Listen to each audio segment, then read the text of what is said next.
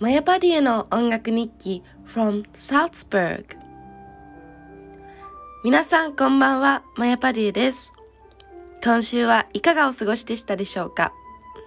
私の方は、なんと、なんとなんと2年ぶりに日本に帰国していて、本当に嬉しい気持ちでいっぱいです。マヤパデューの音楽日記 from Salzburg 改め、改めまして、今は from Tokyo, from Japan となっています。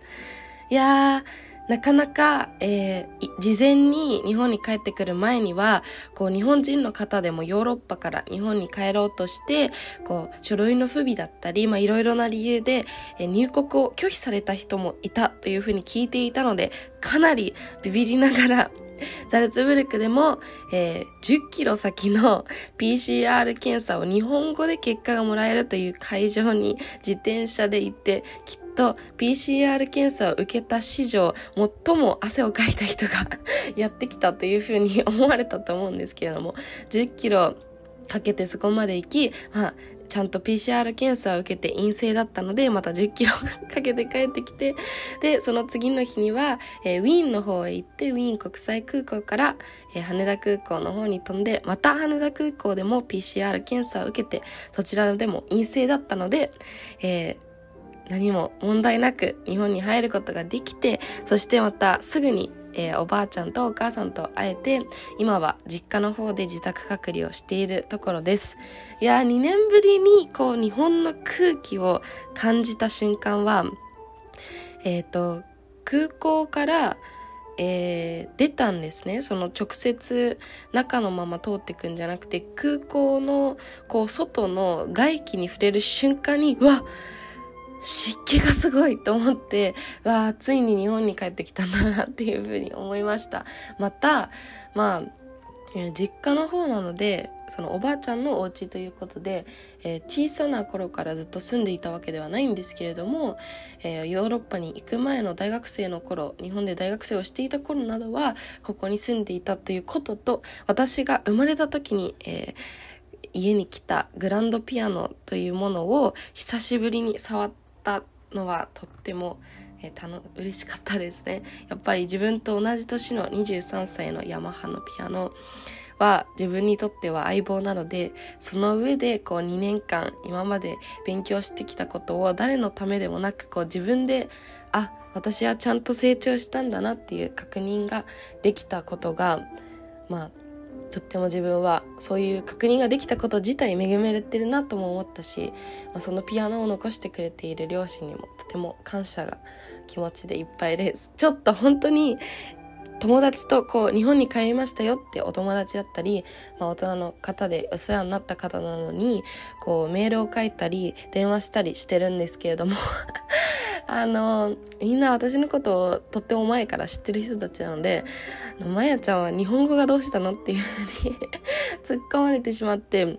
この2ヶ月でしっかりこうちゃんとみんなに突っ込んでねっていう風に言ったので、皆さんも聞いてくださってる方で、ちょっとおかしいよっていう方は全然言ってくださって、あの、言ってくださったら勉強になりますので、全然、あの、気兼ねなく メッセージを送ってください。私も、ちょうど、まあ、今日話したい内容っていうのが、えー今度、まあ、日本に帰国したことで、まあ、今回の大きな目的は、まあ、あの家族に会うことおばあちゃんとお母さんに会うこととあとは日本でお世話になった方たちに、えーお会いしてこう直接どんなことを勉強してるかっていうのをやっぱり報告したいっていうのとその報告の一環として、えーコンサートをやっぱりやりたいなっていうことはが、えーこう2つがその主軸となって日本に帰国しました。まあやっぱりコンサートをするっていうのはピアニストとしてこう仕事なので、えーもちろんそれをこう特に私は日本でしたいなっていう気持ちが強いです。前は結構日本から出たばっかり今留学して4年ぐらいだったんですけれどもこう日本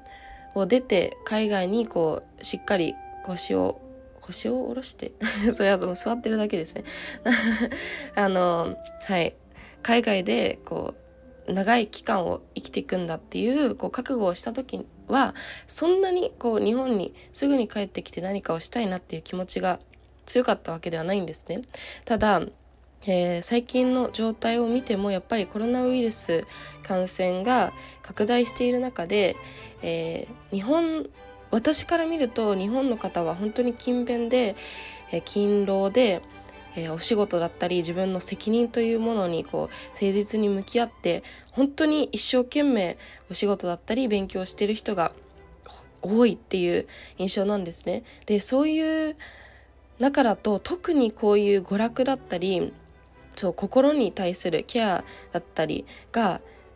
こう難しくなっている現状で私は何ができるかなって思った時にヨーロッパではコロナウイルス拡大ってなった時にこう家でじゃあテレワークだったり、まあ、ネットでこう仕事をしたりもちろんしてるんですけれどもやっぱりこう一気に休みが多くなってこういう状況だからこそ一生懸命働くのは心に負担が大きすぎるので全体的に皆さんの仕事量は減らしますっていうのが、まあ、オーストリアでは国の政策だったんですね。なのである意味ゆとりが仕事の面でできたからまあ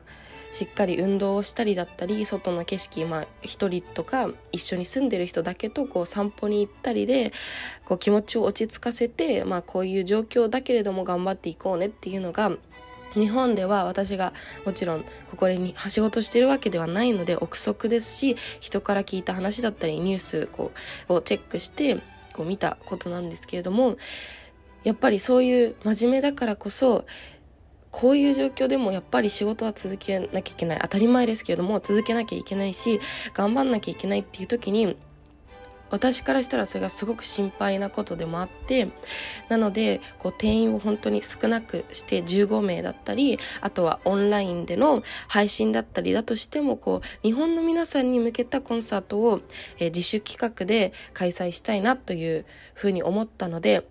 え、ちょっとあの心配な方逆に私が心配になってしまった方もいるかと思うんですけども、え、今ここでそのこういう経緯でしましたということを説明させていただきました。ちょっと話が前後してるんですけれども、えー、今日はその、えー、日本に帰国して最初に開催させていただきます。8月の20日と21日に赤坂の川桜歯科で、えー、開催する自主企画のフルートとピアノのデュオコンサートについて、えー、いろいろとプログラムがもうえー、確立されましたので、えー、どういったプログラムでどうしてそうしたかそして意気込みだったり、えー、まあ最初にもちょっと今もう述べたんですけれども日本に帰ってきて感じたことなどなど話していきたいと思います。また番組の後半ではそのデュオコンサートを一緒に企画したフルートのあかねちゃんが、えー、遊びに来てくれていますのであかねちゃんの方からも、えー、一押しの曲だったりまたあかねちゃんがどんな風に感じているかなども、えー、聞きたいと思っていますので楽しみにしてくださいマヤパデューの音楽日記 from Salzburg それではここからは8月の20日と21日に赤坂の川桜歯科で行うコンサートに焦点を当ててお話ししていきます。えー、こちらのコンサートは実は、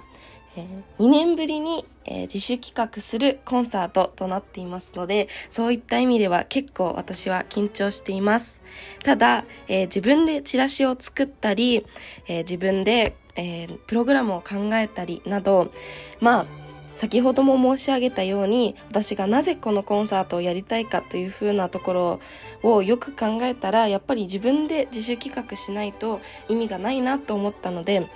え今回は自主企画というふうにやらせていただいています。えー、もしかするとその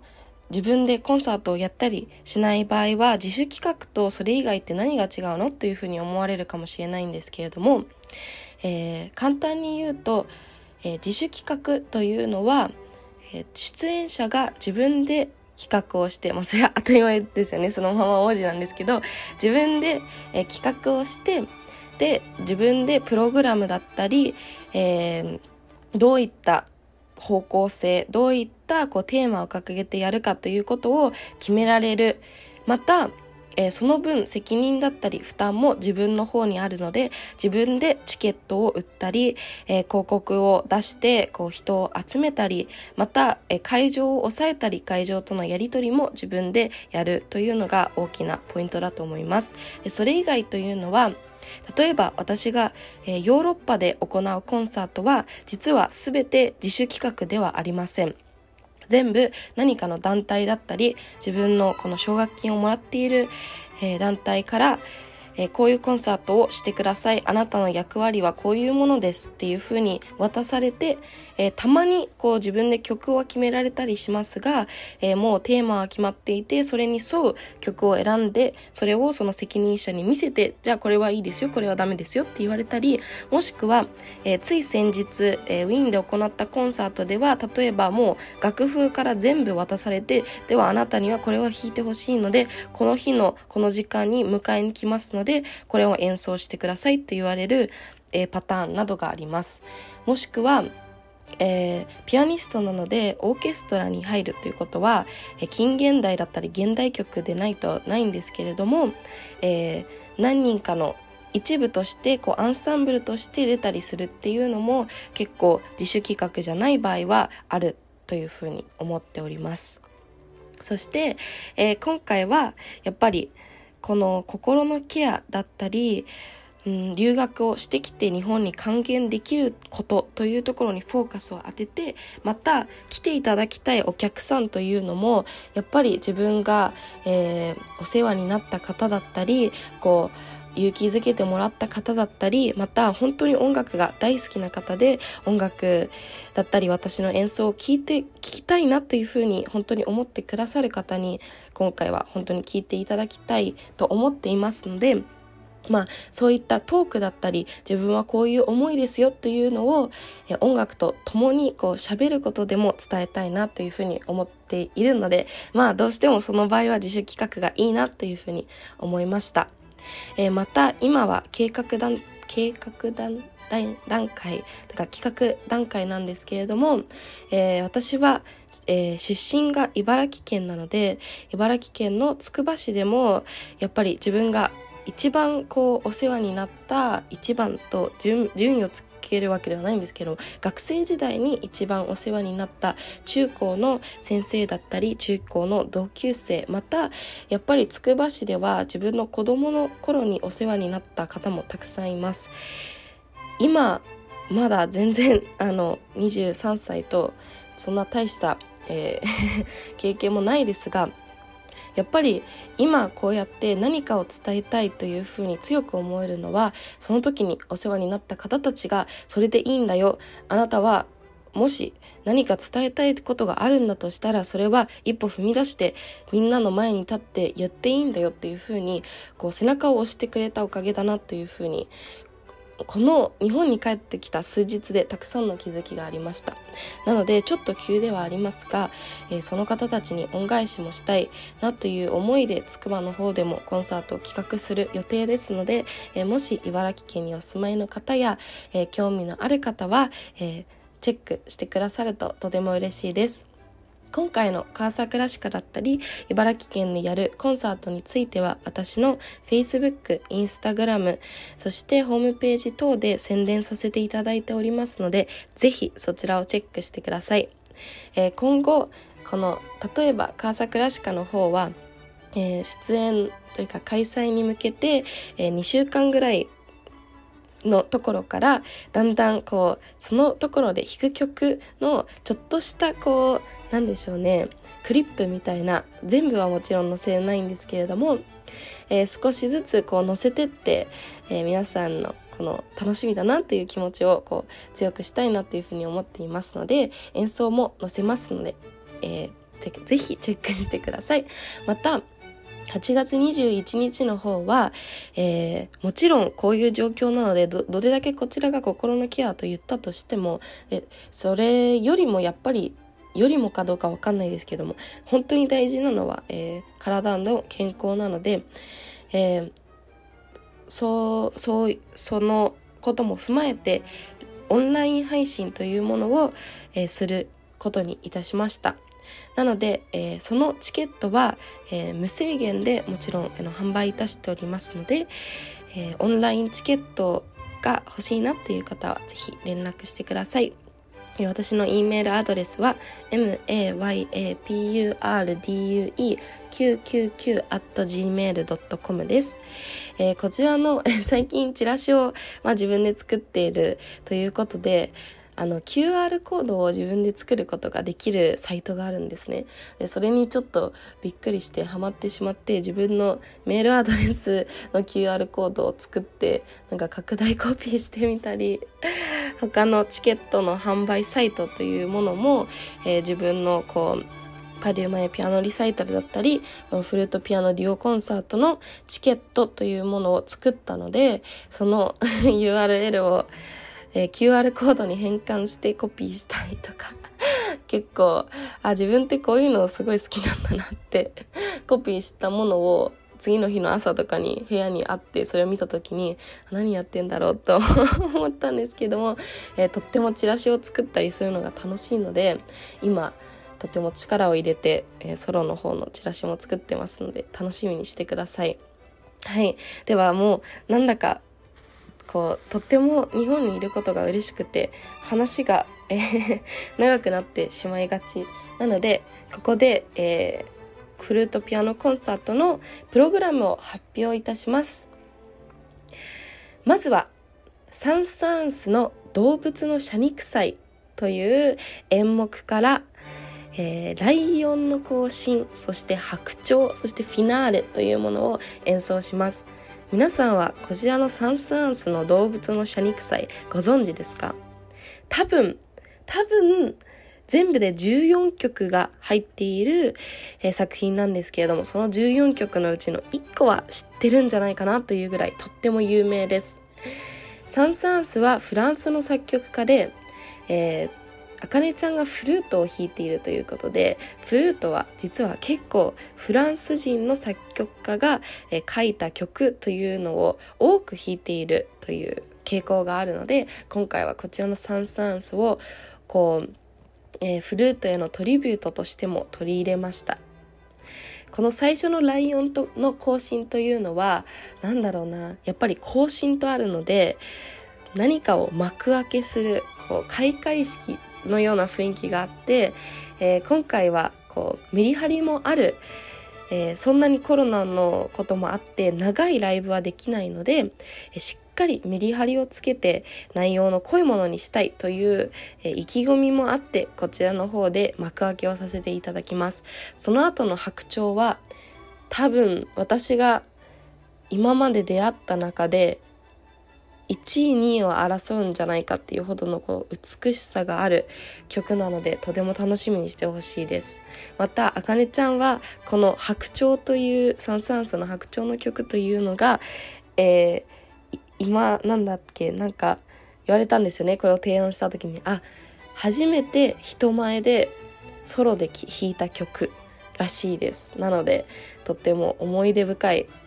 えー、あかねちゃんの出発点ともなるこの曲なので、とても楽しみにしてほしいです。私も楽しみにしています。そして、このサン・サンスの動物の謝肉祭のフィナーレ、最後の14曲目というものも、えー、もともと2台ピアノだったり、オーケストラとピアノだったりという編成なので、それをこちらでフルートとピアノ用にアレンジさせていただきましたので、楽しみにしていただきたいです。その後は、えーマヤパディの音楽日記 from Salzburg ということもありまして、また、あかねちゃんも、えー、ウィーンに住んでいます。で、ウィーンはモーツァルトが、えー、作曲家としてこう名を残していった地ということもあるので、えー、その2人からやっぱりモーツァルトを弾かなければいけないなという 衝動に駆られました。また、お互い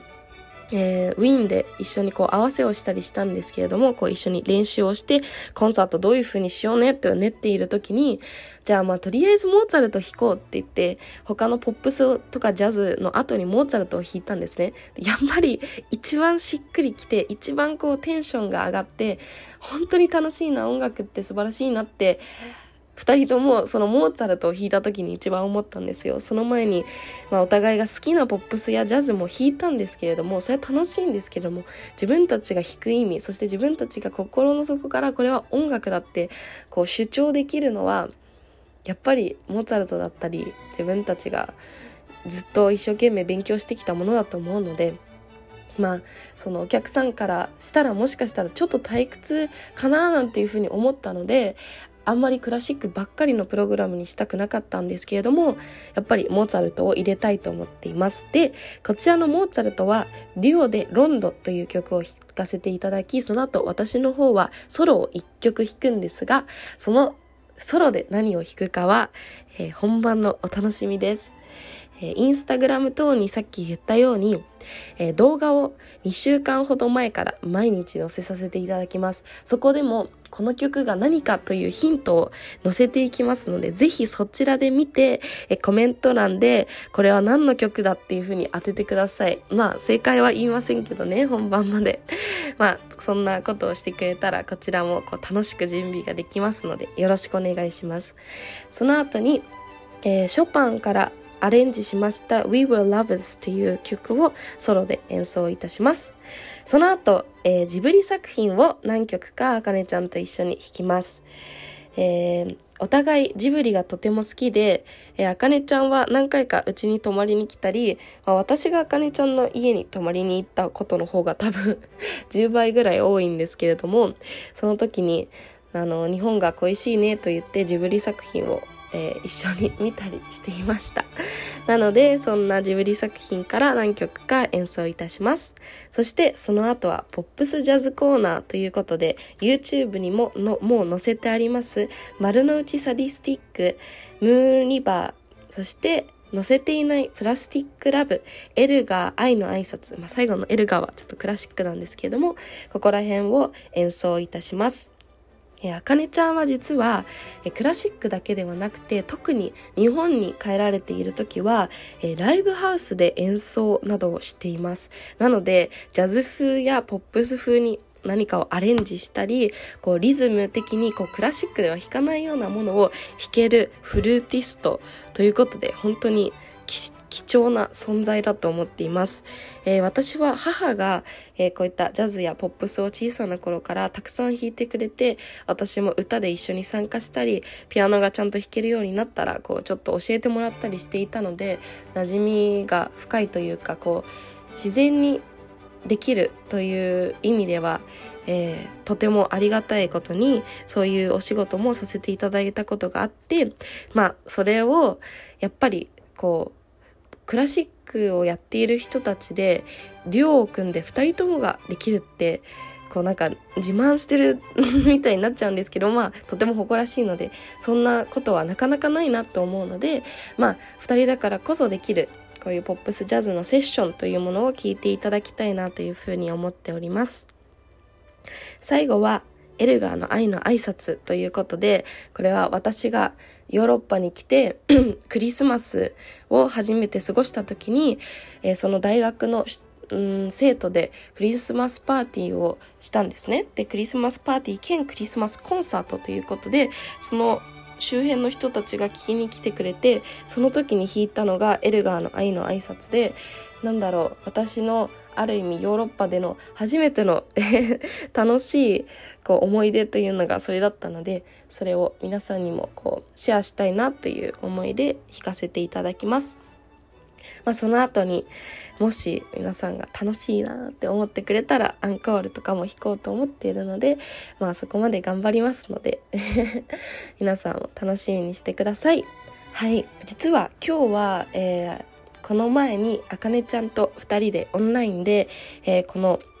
プログラムの打ち合わせまた、えー、2021日に先駆けまして、えー、東京の渋谷のライブハウスというところで、えー、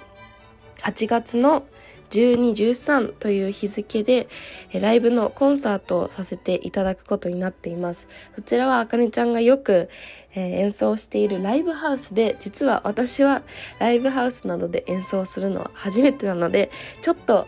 怖いというか、まあワクワクした気持ちで、え、今準備をしている最中です。え、それと少し関係があるのが、え、私が日本に出発する本当に前日前々日ぐらいにウィーンで出演させていただいたコンサートなんですね。で、このコンサートではこのフルートピアノデュオコンサートでも幕開けとさせていただいているサン・サンスの動物の謝肉祭の、えー、全演目を演奏させていただいたコンサートでした。えー、私がピアノでソロだったりをあまた、えー、室内楽の7人のオーケストラという、えー、こう、肩書きで、えー、演奏会をしたんですけれども、こう、ピアノと他の楽器との、え兼ね合いだったり、また一人でピアノを弾いたり、また全員で、えアンサンブルをしたりなどと、うん、とっても、うん、貴重な体験でした。えー、こう、例えばピアノコンチェルトだったりするとピアニストが自分で指揮をしながら演奏するということがあるんですね。で私は未だにその経験はないんですけれども大体結構もうなんだろう指揮者として活躍しているピアニストの方が自分もじゃあピアノも弾きますっていう時にやるようなこう結構もうちょっと大人になってからやるものかなっていうふうにあの私は把握してるんですけどもそれをちょっと今回はそれっぽいことを経験できたかなということでとってもいい経験でしたこのピアノが真ん中に置かれていたのでえー、そこから全員に向かって、これは、えー、今入ってくださいだったり、こういう風に進んでいこうっていうのをリハーサルの段階でもやりつつ、また本番もやっぱり あのみんなしっかりついてきてくれたので、本当に、本当にいい経験でした。そしてまたこの一緒に演奏してくださった方たちが、えー、ザルツブルクフィルハーモニーの団員の皆さんだったので、まあ私がその引っ張っていったなんて本当におこがましいんですけれども、まあたまたまそういう立場にあの、ピアノということで置かせてもらっただけで、皆さん本当に経験が豊富な方たちで、もう何十年もオーケストラに所属している方もいたので、まあ、その人たちに、えー、どうやったらいいとかを教わりつつ、えー、その立場に立たせてもらって、本当に、本当にいい経験でした。え、これ日本語で言っても、その、なんでしょうね、その、その場にいた人たちで日本人の方がいなかったので、これを聞いてくれるわけでもないから、こう、ありがとうございますというのは変かもしれないんですけども、本当にありがたかったです。で、その様子を、え、今回、ちょっとちょっとでもいいので流したいなっていうふうに思っていて、えー、全部コンサートは私は録音してきて、えー、流していいという許可をもらっているので、えー、今後このラジオで流した後は YouTube や Instagram のや Facebook にも投稿しますので、そちらもこう動画付きで見れたらまた違うと思うのでチェックしてください。今日はちょっと、あかねちゃんには、え来週の放送会に参加していただくことにして、えこの動物の謝肉祭から、えー、少しずつハイライトをピックアップして皆さんには聞いていただきたいと思います。えー、来週はあかねちゃんが来てくれますので、え楽しみにしてください。それでは、来週またお会いしましょう。マヤパデューでした。